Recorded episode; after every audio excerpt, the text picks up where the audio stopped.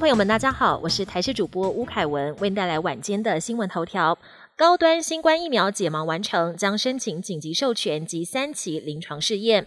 国产新冠疫苗生产公司高端疫苗今天下午公布新冠疫苗二期临床试验解盲结果，显示安全性与耐受性良好，所有受试者未出现疫苗相关严重不良反应，确认疫苗制成的开发稳定性，宣布解盲成功，将送申请 EUA 紧急授权，并同步申请三期试验申请。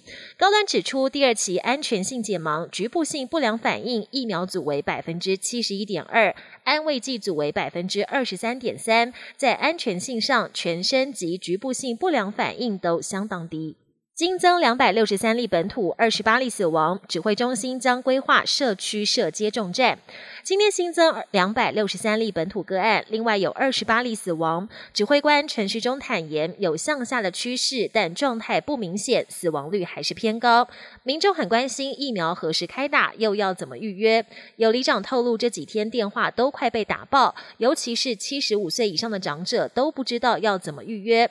指挥中心公布中央预约系统。还没有正式启动，会先规划县市卫生局沿用流感疫苗接种策略，通知里长社区设站，让当地民众施打。之后也会开放合约医疗院所提供接种服务。至于名单有哪些，会尽快公布。国道端午疏运，全台车流强制降载减半，服务区卖场关闭。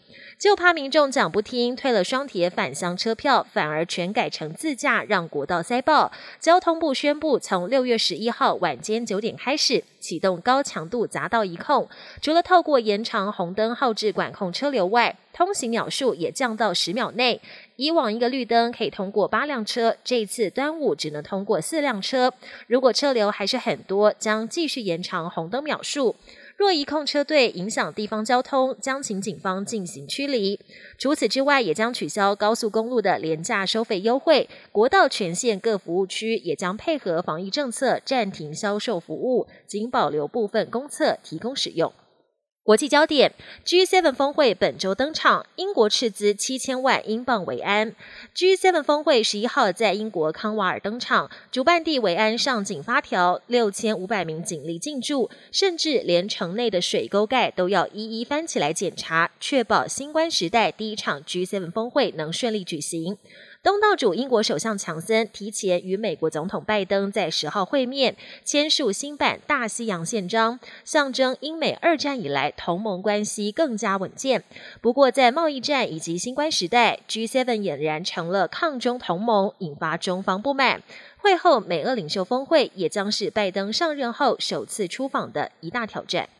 确保冬奥安全举行，将用 GPS 追踪选手及海外媒体足迹。冬奥将在七月二十三号登场，防疫措施持续引发关注。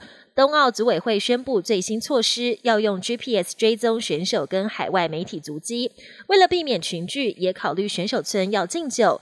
另外，冬奥维安超前部署，四十三个会场外共安装两千五百个红外线感应器跟八千个监视器，避免发生恐怖攻击，确保冬奥能安全举行。美国多名富豪曾多年未缴税，让民众直呼不公平。美国多名富豪的税务资料最近意外曝光，包括全球前两大富豪、电商龙头亚马逊创办人贝佐斯以及电动车龙头特斯拉执行长马斯克，被发现他们曾经好几年所得税一毛钱都不用缴，有钱人更有钱，让一般人觉得非常不公平。本节新闻由台视新闻制作，感谢您的收听。更多内容请锁定台视各节新闻与台视新闻 YouTube 频道。